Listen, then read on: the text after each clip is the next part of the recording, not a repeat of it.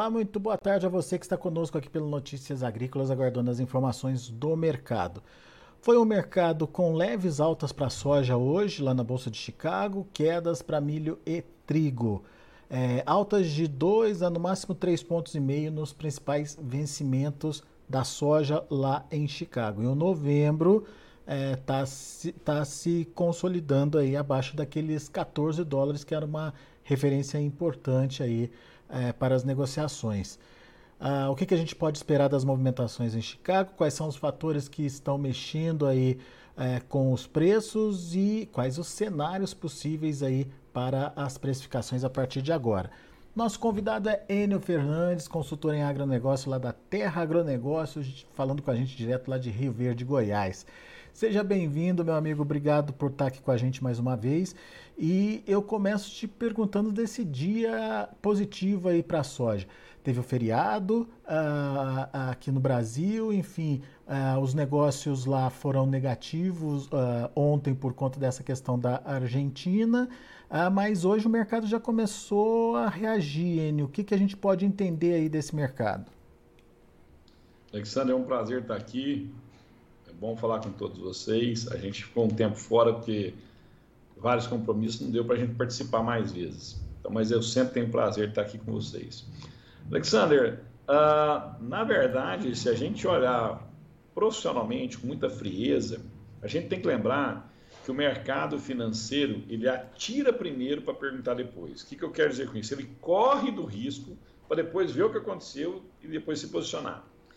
Se nós olharmos uh, o que está acontecendo no mundo hoje, é, era para a soja ter caído mais, bem mais. Por quê? Você tem recessão é, na Europa. A Europa subiu a taxa de juros hoje agressivamente, a maior alta em 15 anos. Estados Unidos com juro alto, inflação alta, recorde de inflação na Europa. E você está às portas da colheita nos Estados Unidos porta da colheita, eu tenho, eu tenho naturalmente um, um aumento de oferta. Né? E esse aumento de oferta causa a sazonalidade dos preços. Além disso, desses dois cenários, você tem uma medida dessas que, em teoria, deveria trazer um bom volume de soja ao mercado, essa medida do governo argentino. Né? Ele tem um peso normal, 135 oficial, 135 uh, pesos por um dólar, ele faz que o produtor e o, todo o complexo soja seja remunerado a 200 pesos por um dólar, né? E o black está acima de 330 pesos por um dólar. Quer dizer, isso deveria trazer é, é, mais volume no mercado. E a gente viu tanta notícia preocupante, né? E além de falar que eu, várias consultorias soltando os números de safra brasileiro, gente falando em números muito robustos de produção no Brasil. É tanta notícia negativa que Chicago uh, caiu até pouco. Por que caiu até pouco? Porque no final do dia, qual que é a realidade? Eu, o mundo precisa de soja daqui até chegar à safra americana. Mesmo com a boa safra de soja nos Estados Unidos, os estoques são baixos. O Brasil perdeu, o Brasil, a Argentina, a América do Sul perdeu um volume muito forte de soja nessa temporada. Por isso nós estamos vendo Chicago flertar com 14 dólares por isso nós estamos vendo os prêmios acima de 280, 300 pontos acima. Então, é, o mercado assustou, recuou, é, recuou, agora ele vai olhar e vai se posicionar e ver os números. Desses fatores que você colocou, quais os que podem ter uma mudança, uma inversão, uma é, trajetória diferente, na sua opinião, Enio? Essa história, da, por exemplo, da oferta argentina aí, é, ela vai continuar influenciando nos preços ou pode estar com os dias contados aí? Falando especificamente dessa oferta da Argentina, ela foi importante sim, tanto que o mercado caiu 30 pontos. Uhum. Foi importante. Mas eu acho que ela já fez o seu serviço. O mercado foi checar dados, viu que a Argentina não tem tanta soja para sair de lá. A Argentina é uma grande exportadora de farelo e óleo esses, esses itens, logicamente, estimulando a venda, o produtor vai vender para exportação, mas vai vender para esmagamento. Nós vamos abastecer com farelo e óleo mundo, mas no final do dia uh, não foi nada transformador. Ah, você está falando que não tem soja na Argentina? Tem. Só que é o seguinte, o que, que o produtor argentino vai fazer quando esse peso cair na sua conta? O que, que ele vai comprar? O que, que ele vai fazer com esse dinheiro? Teve um bom volume de venda, que todo mundo tem seus compromissos a serem cumpridos, né? Você tem que girar a sua, sua roda, né? E você tem um, um aumento tão forte assim de uma cotação, logicamente, seu negócio. Mas não é nada transformador no mercado de soja. Mas se eu sou um trader, se eu sou um player do mercado financeiro, e se eu sou um produtor, eu olharia com atenção isso, né? Porque isso afeta, me afeta. Mas eu acho que o estrago disso já foi feito. E respondendo a sua pergunta, a gente tem que estar muito atento à oferta e demanda mundial, o relatório do USDA, Supply Demand, que vai sair agora, na segunda-feira, dia 12, né? Muito atento no que ele vai mostrar de produtividade média de soja e milho nos Estados Unidos, porque isso afeta os estoques de passagem, os carry altos. Isso eles vão olhar, isso o mercado vai olhar com atenção, né? E esses são fatores. A soja chega ao mercado, toda safra que chega ao mercado, ela causa uma acomodação nas expectativas. O produtor americano precisa fazer caixa, pagar suas contas, irrigar seu fundo de caixa. Os armazéns recebem um pouco de soja. Então, nós podemos ter um acomodamento dessa soja, desses preços de soja nos Estados Unidos. Mas, de novo, também não vejo nada extremamente preocupante no curtíssimo prazo. O que é curtíssimo prazo? 70 dias, 60 dias, até novembro, dezembro. Daí em diante, vai mercado, na hora que a gente tiver com 50% da safra norte-americana colhida, Alexander, ele vai olhar para a América do Sul, vai ver a área plantada na América do Sul, vai ver qual que é o, qual, o, as projeções de clima da América do Sul. Aí é outra história. Mas nos próximos 60 dias aí, eu não vejo nada transformador no mercado de soja, a não ser a entrada da safra norte-americana. Mas a melhor resposta a gente vai ter na segunda-feira, na oferta e demanda mundial, que o USDA vai apresentar. Mas eu estou entendendo que é um, um cenário mais negativo para os preços, Enio, é isso mesmo? Quando a safra chega, ela, ela tem o seu poder de preço, né? Agora, esses preços vão cair até quando, né? Eu não vejo o preço cair muito nos próximos 60 dias, não. Ele cai um pouco, sim, né? E, e aqui no Brasil ele pode ter, ser compensado por uns prêmios, mas é natural que ele caia um pouco em Chicago, porque a safra chega. Mas no final do dia, se o americano for colher 52 bushels acre, 52,5, 51,5 bushels por acre, Alexander, o estoque de passagem deles é baixo. Isso limita vendas. Outra, outra ponto que a gente tem que entender: o americano vai chegar bem vendido nessa safra, né? Bem vendido mais do que ele já tinha, eh, mais do que a média histórica dele. Isso também ajuda a sustentar as cotações lá. Depois que você tiver 50% da safra colhida, o foco vira para cá e aí vão olhar o que está acontecendo na América do Sul. Quer dizer, pode ter uma barrigada, mas nada a ponto de mudar muito o quadro que a gente está vendo hoje de oscilação aí. Que, qual o intervalo que você trabalharia aí para a soja, Enio? Entre 13,70 e ela já deu alguns sinais de suporte para nós, né? É, esse 14 é um suporte importante, os 13,60 é um, é um suporte importante. E a resistência? 14,50. 14 ela volta a quebrar em algum momento, né? Eu acredito nisso. 14,50 é outra resistência que deve ser testada lá na frente, né? E acima de 14,50 são momentos muito interessantes para o produtor analisar suas vendas e tal, né? Se preparar. E só que grande parte dos produtores, a grande maioria desses produtores, operam em reais. Por que, que gente, é difícil você deixar um número claro, 14,50, por exemplo? Porque se por algum motivo ou outro, ou por uma questão externa ou interna, o dólar sobe bastante, você estimula o produtor a vender aqui essa safra velha e também a safra nova. E essa, porque as contas, as obrigações dele são em reais. Ele vê uma oportunidade de margem, ele traz isso para dentro. Mas 14,50 é uma, é uma, uma resistência muito importante e, e, uma, e um suporte importante, 13,60, 13,70. Muito bem.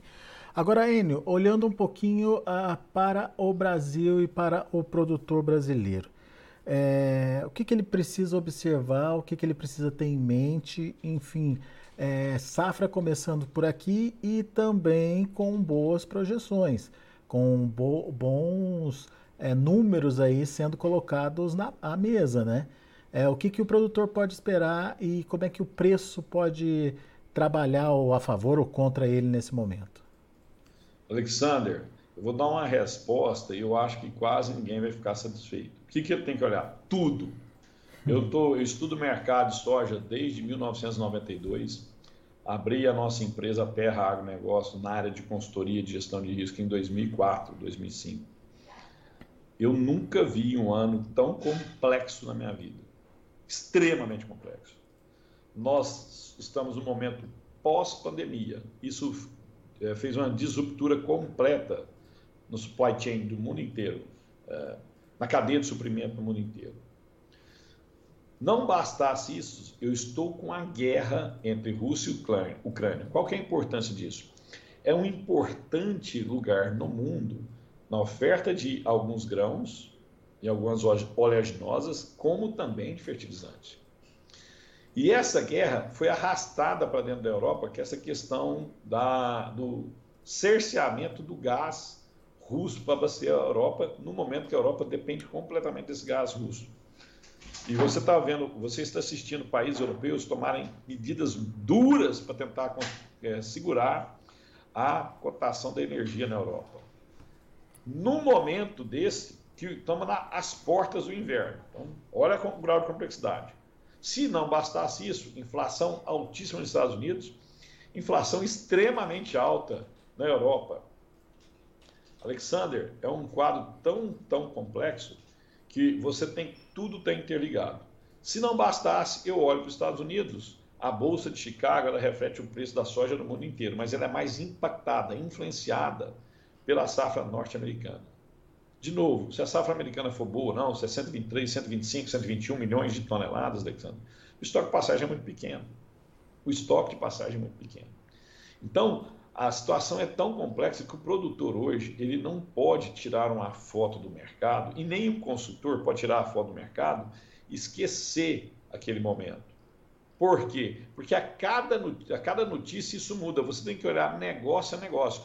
Essa é uma boa oportunidade, vai lá e captura. Isso me dá margem, essa margem saudade, você vai lá e captura. Vou te dar um exemplo banal, simples. Nós estamos no meio de uma guerra. Você já imaginou se acidentalmente alguma usina nuclear na Ucrânia sofre algum tipo de acidente e você tem escape disso? Você já imaginou se algum oleoduto no mundo sofre um atentado o que, que isso ia fazer com as cotações? Já imaginou se a gente tem um outro direito, né? Em plena colheita nos Estados Unidos, vem um furacão estraga alguns armazéns. Então, assim, é tá tão complexo, o mundo está tão tenso, o, o grau de risco é tão alto, tão alto, que é tanta coisa para você olhar que tem que olhar negócio a negócio, momento a momento. Não é momento de você pôr um preço na cabeça, eu só vendo esse preço, eu só faço, eu só tomo a decisão se isso acontecer. E o pior, ao não tomar a decisão de vender ou não, o risco dele aumenta. O risco dele aumenta. Então, é, na minha visão, o ano de 2022 foi o ano mais complexo de toda a história para você é, negociar, tanto com equities como commodities. Muito mais complexo que a pandemia do, do, do, do Covid. Quando você destaca esse risco, a gente está falando para negócios da safra velha ou da safra nova, ON?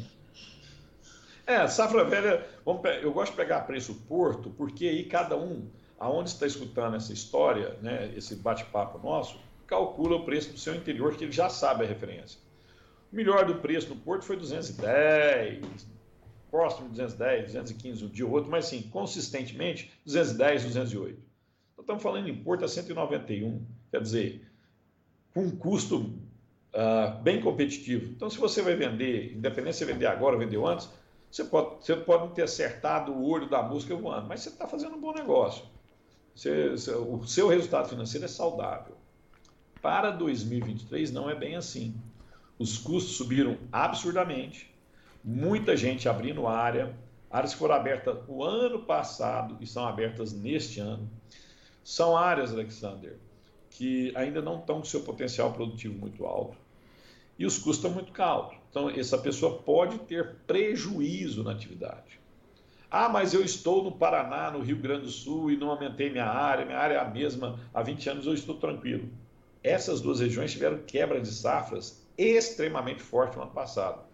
Ele está descapitalizado. Ah, eu estou em Goiás, eu estou no Mato Grosso, minha região é consolidada, tive uma boa safra ano passado e eu estou tranquilo. Tudo bem, você está capitalizado agora. Mas se você tiver prejuízo na próxima temporada, parte dessa capitalização sua você pode perder.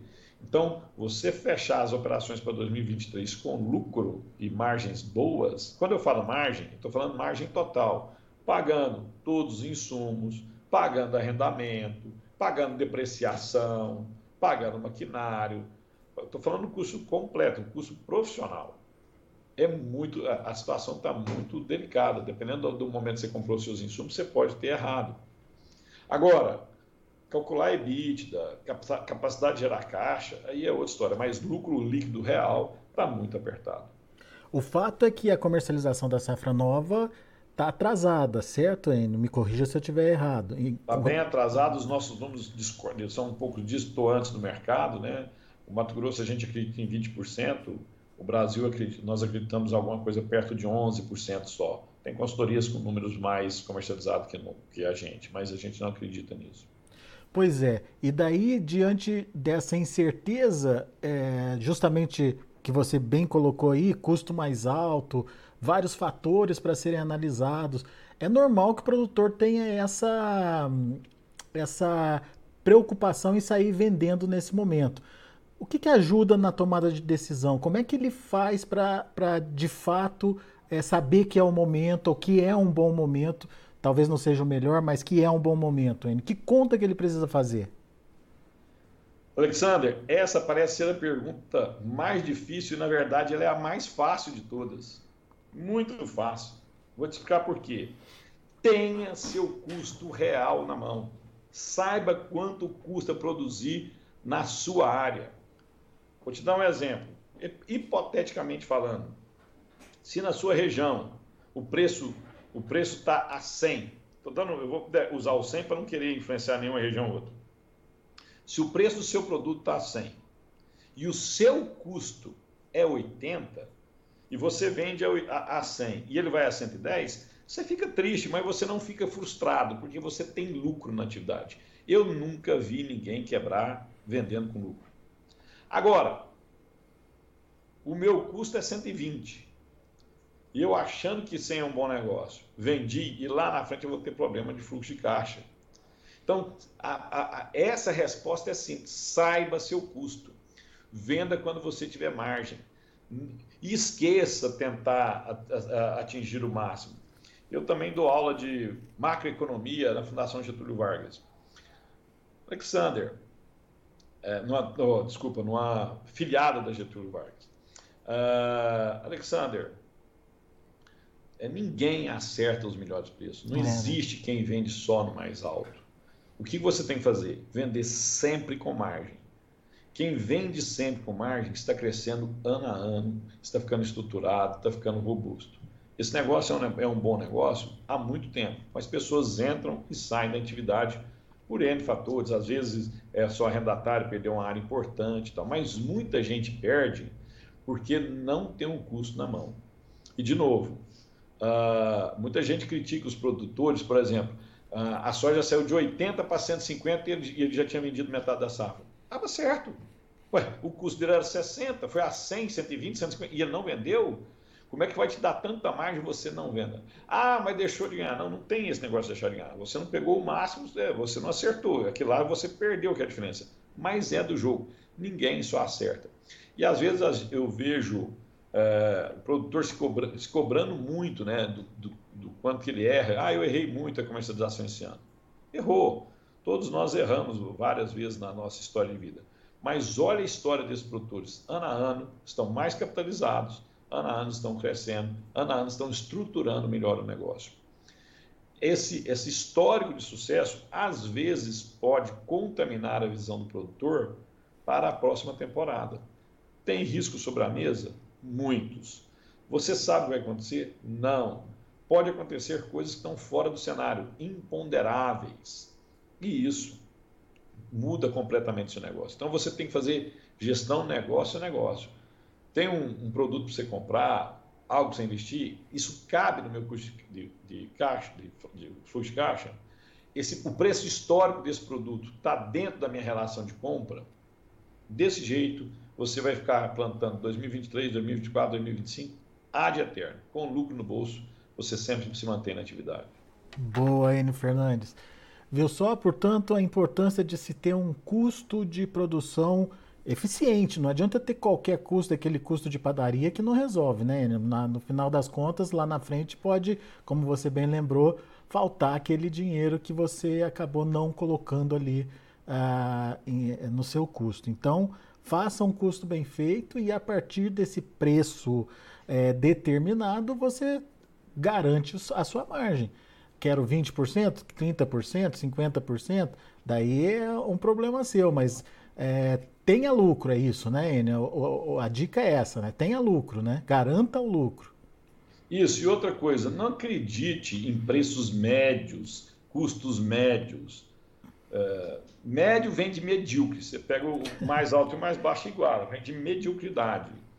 Nós estamos num mundo muito profissional, não cabe mediocridade em quase nenhuma área. Saiba seu custo. Se você souber seu custo, você já está com.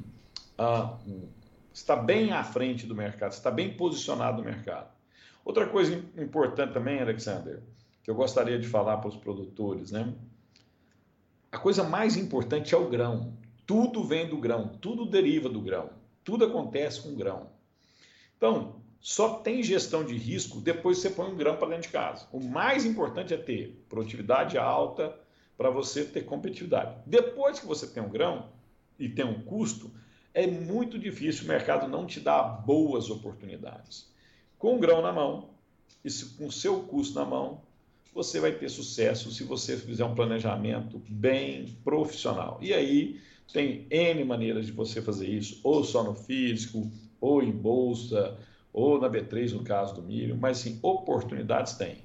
Tem a produtividade, tem o custo na mão, busque informações de qualidade, cuidado com informações bombásticas.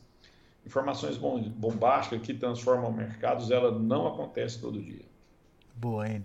Enio, tem uma pergunta aqui do Samuel, Samuel Aguiar. Está uh, participando com a gente aqui pelo YouTube. Obrigado, Samuel, pela pergunta. Obrigado ao pessoal que está assistindo a gente também pelo YouTube. Lembrando que é, faça sua inscrição aqui no canal do Notícias Agrícolas, ative o sininho, enfim, faça todo aquele procedimento para que você possa acompanhar. Toda vez que tiver alguma informação é, ao vivo rolando no site, você vai ser avisado. Mas o Samuel quer saber o seguinte, Enio. É, mesmo que a produtividade caia lá nos Estados Unidos e o USDA diminua a demanda, é possível o mercado perceber que o USDA estaria segurando a inflação com os dados? Em verdade, primeiro eu quero agradecer o Samuel pela, pela pergunta dele. Em verdade, por que, que o mercado respeita tanto o USDA? Por que, que isso acontece? Porque na maioria das vezes ele acerta. A verdade é essa. Uh, vou te dar um exemplo do, do, do Pro Farm Crop Tour que aconteceu recentemente. No caso do milho, o ProFarm Crop Tour mostrou 168 bushels por acre. Da soja, ele veio muito perto do USDA, 51,7, 51,9 bushels por acre. Só o ProFarm Crop Tour mostrou que 168 bushels acre, o USDA é acima de 175 bushels acre. Era para o mercado explodir, ele até subiu, subiu até bem. Mas se você olhar o histórico do ProFarm Crop Tour, ele a maioria das vezes ele, ele, é, ele é menos assertivo, ele, é, ele, é, ele produz, os números dele são mais baixistas que o do USDA. E no final da história, na grande maioria das vezes, se você pega as projeções do USDA de área plantada e realmente a área que é plantada, as projeções de oferta e o que realmente é produzido, ele acerta muito. A, a, o, o desvio o de erro dele é muito pequeno. Por isso que ele tem tanta credibilidade. Uma vez eu estava, muitos anos atrás, até era o João Batista Olive que fazia a, algumas entrevistas conosco aqui, e o USDA é, me deu um dado é, que o mercado ficou muito cético, desconfiou bastante. Samuel, e a pergunta foi feita para mim foi o seguinte: Enio, o USDA está certo ou está errado? E que várias consultorias falaram que o USDA estava errado. Eu falei, João, Não me interessa se o SDA está certo ou está errado. Quem briga com ele perde dinheiro. Eu não estou aqui para estar certo. Eu estou aqui para ganhar dinheiro, para pagar minhas contas, crescer a minha atividade, continuar investindo. E o ganhar dinheiro não é um tom de ganância, ganhar dinheiro por ganhar dinheiro. É para você continuar comprando a melhor tecnologia, investir no seu solo, conseguir, se você arrenda uma área ou não, conseguir pagar bons arrendamentos, estruturar seu negócio, o seu patrimônio e sua família. Não é em nenhum momento arrogância de querer só acumular patrimônio, não é isso. Mas assim, você não briga com algumas fontes, porque ao longo prazo, elas acertam mais do que o, que o restante do mercado. Muito parecido ah, com algumas projeções de macroeconomia de algumas instituições. Ah, o que, que o mercado espera? Já estendendo um pouco a minha resposta para o Samuel, que eu gostei muito da pergunta dele. O mercado espera que o SDA apresente na segunda-feira 51,5 bushels por acre, a, a média do mercado no caso da soja. E o milho, 172 bushels por acre. Números abaixo disso vão fazer Chicago subir, números acima disso podem fazer o Chicago acomodar. Mas, Samuel, uma coisa tenha certeza: se é 50, se é 51, 52 ou 53, o mercado vai, vai volatilizar muito, porque é assim que ele opera. Os fundos estão muito comprados ainda, né? não estão exageradamente comprados, Uh, eles estão longos, não estão exageradamente longos, mas no caso de milho e soja, eles ainda estão longos. E essas, e essas informações de produtividade podem mexer momentaneamente nos interesses desses fundos. E esses fundos vão agir. Agora, no decorrer estruturalmente, se é 51, 52, 53, de qualquer maneira, os estoques americanos vão ser baixos. E isso dá uma certa sustentações sustentação naquelas cotações de Chicago, naqueles intervalos de preço que eu falei. Muito bem. Enio Fernandes, meu amigo, obrigado, viu, mais uma vez por estar aqui com a gente, nos ajudar a entender. Obrigado, Samuel, pela participação, é, também enviando a sua pergunta. E obrigado a todos pela audiência aqui com a gente nesse momento. Grande abraço para você, Enio Fernandes. Te vejo numa próxima. Um grande abraço para todos. Um abraço especial para Samuel. Gostei muito da pergunta dele, muito inteligente. E, mais uma vez, é, explicar que a gente ficou um tempo fora, que é, são vários compromissos. Um enorme abraço, um, um grande final de semana, que Deus ilumine a todos. Valeu, Enio, abraço. Tá aí, Enio Fernandes aqui com a gente no Notícias Agrícolas, trazendo as informações do mercado e ponderando aí fatores que ainda podem é, influenciar na precificação. Vamos ver como encerraram as negociações lá em Chicago hoje, depois de é, dois pregões seguidos aí de, de queda e queda significativa, o mercado deu uma reagidinha hoje, vamos ver por quê. Novembro, 13 dólares e 86 centes por bushel, uma alta de 2,5 pontos. e meio. Janeiro, 13,91, alta de 2,5. Março, 13,94, 2,75 de elevação. E maio, 13,98, 3,5 de alta. Isso para soja. Vamos ver o milho. Setembro caiu 2 pontos mais 25, fechou a 6 dólares e 74 centes por bushel. Para dezembro, 6,68, queda de 2,5. Para março, 6,73, queda de 2,5. E para maio, 6 dólares e 74 centes por bushel, 2 pontos mais 25 de baixa. O trigo também encerrando no vermelho. Dezembro perdeu 15 pontos mais 25 a 8 dólares e 29. Março, 8,43, perdendo 13 pontos mais 75. O maio, 8,52, caindo 11 pontos. E o julho perdeu 10 pontos a 8 dólares e 49 centos por bushel. São os números de hoje no mercado de grãos lá na Bolsa de Chicago. A gente fica por aqui. Agradeço muito a sua atenção e a sua audiência. Notícias Agrícolas, 25 anos ao lado do produtor rural. Participe das nossas mídias sociais no Facebook Notícias Agrícolas, no Instagram, arroba Notícias Agrícolas e em nosso Twitter, arroba Notiagre. E para assistir todos os nossos vídeos, se inscreva no YouTube e na Twitch Notícias Agrícolas Oficial.